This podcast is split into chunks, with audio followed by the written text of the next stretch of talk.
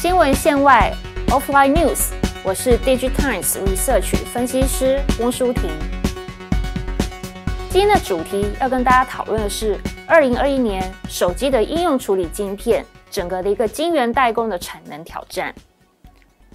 在讲这个产能挑战之前啊，我们先谈一下所谓的啊手机处理晶片的供给跟需求的问题。今年我们来看，其实是一个需求非常旺盛的一年。主要原因呢有三个。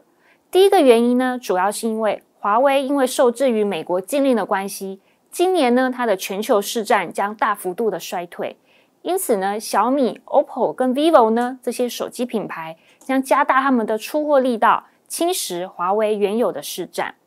第二个原因呢，跟今年有一个新的一个品牌，就是新荣耀这个手机品牌的一个竞争有关系。第三个呢，则是跟这个肺炎疫情，像在去年导致的呃手机供应呃供应链的一个断货断裂的情形。所以今年呢，手机供应链为了避免这样子一个不确定性的一个状况发生，会保持比较高的一个库存水位。那以上这三大因素呢，都让这些呃手机的一个品牌有很高的晶片的一个备货需求。但是呢，在供给端，我们看到，包括像高通、联发科、三星这些呃手机的这些应用晶片品牌，他们在产能那个挑战状况呢，其实却是增加的。我们先来看，今年呢又新增了一个最主要的一个产能挑战状况，就是所谓的天然灾害。我们来看到，今年在二月的时候，在美国，呃，三星的德州厂呢，因为这个暴风雪呢而停水停电。那这个停水停电的这个影响的状况呢，比我们预期都还要来得严重。据估计呢，影响时间大概是二到三个月，有大也就大概是一个季度的时间。那这个晶圆代工厂呢，主要代工的这个产品呢，包括手机用的这个射频 IC 晶片，以及 NAND 的这个 controller IC 等等。其中呢，这个射频 IC 晶呃晶片呢，主要的使用呃投片的厂商呢是美国的高通。因此，我们可以看到，高通呢，在今年呃呃二月份开始，一直持续到五月份。它在手机的射频 IC 方面出货呢，就会受到这个晶圆代工厂的停工而有所影响。那影响最大的呢，其实是五 G 手机的部分。再来，我们看第二个呃威胁的因素，就是台湾这个晶圆代工厂用水不足的问题啊。因为从去年开始呢，这个台风的状况是比较少，那一直到今年上半呢，整体的一个降雨量也比较少。导致目前呢，台湾所有的水库这个蓄水量呢，普遍是属于蓄水不足一个状态。所以，我们今天可以看到，台湾有部分的这个晶圆代工厂呢，已经启用了一个水车载水的一个计划。那相比刚刚提到的这个三星德州，因为这个呃暴风雪，这些晶圆代工厂停水停电呢？我们认为台湾这个用水不足，目前降雨量不足呢，以今年二零二一年上半年来讲，对整个晶圆代工产业这个影响性呢是偏低的。主要的原因呢，是因为这个降雨不足呢，它这个可预期性呢是比较高。因此，我们可以看到，从政府到业者呢，他们有比较长的时间可以做一些因应跟准备。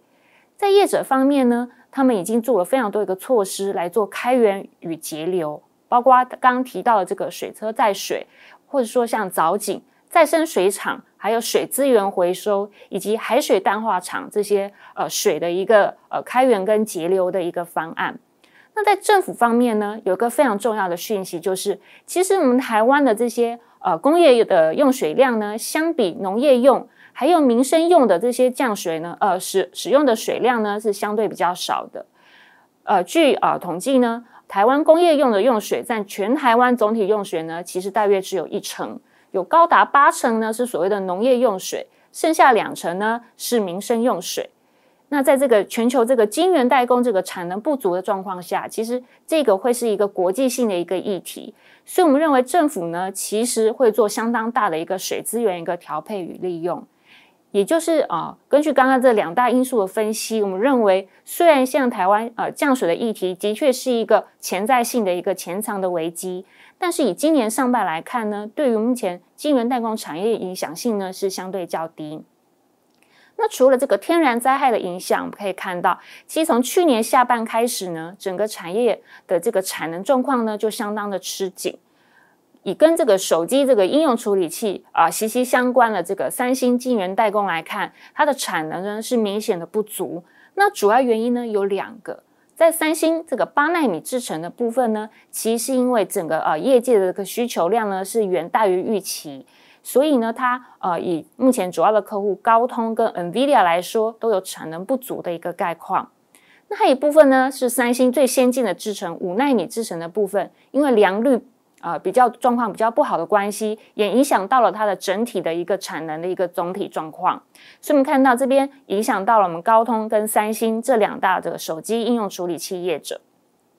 那除了产能吃紧状况呢状况之外呢，还有一个很大的一个影响因素是中美贸易战。我们看到中美贸呃中美贸易战呢，从去年开始，呃，第一个呢，主要就是华为禁令的一个部分。那美国商务部呢，禁止这个海思，自从去年第三季开始呢，禁止呢它使用美国的软一体技术研发，或是委由代工厂呢，呃，委制这些晶片。那我们可以看到，今年呢，虽然呃是一个呃拜登政府的一个上台，可以看到它目前对外的这些呃呃对外的这个宣誓，已经呃我们已经可以解读出，其实它不会放宽对于华为的一个禁令。理由很简单，就是。华为呢，对于美国的这个国防安全的这个威胁呢，仍然是非常的一个巨大。所以，我们看到在海思的部分，其实它的这个产能供给限制呢，是非常的巨大。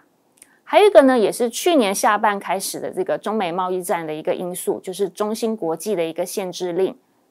在去年第三季开始呢，许多供货给啊中国这个晶圆代工厂中芯国际的这个原物料或者是零组件厂商呢，他们都收到美国商务部的个别通知，指称说他们必须调查他们所运送给中芯国际的这些原物料或者是零组件是否会被中芯国际拿拿去作为一个军事性的一个用途。因此，我们可以看到，在这个部分呢。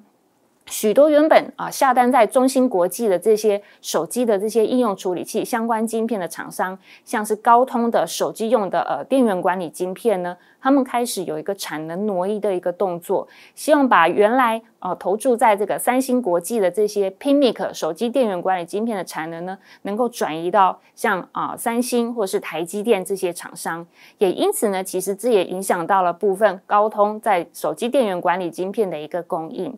那刚刚我们也提到了，就是手机电源管理晶片的一个产能的问题，以及最直接的就是手机应用处理器的问题，以及高通呢它的手机用的呃射频晶片的问题。由于这些晶片呢，它们呢都是一个模组化贩售的呃方式，因此呢当中其中一个晶片要是有缺货的状况呢，整个手机的这个应用处理器晶片状况呢也都会受到延迟跟有欠缺的状况。因此，我们可以到今年呢，嗯，我们可以看到，以高通来讲，它的这个受到这个产能供给的挑战呢，是最为复杂的。那第二个呢，呃，受影响的呢，则是三星。新闻线外啊，Offline News，看到听到，订阅 Digitimes 影音内容，我是翁舒婷。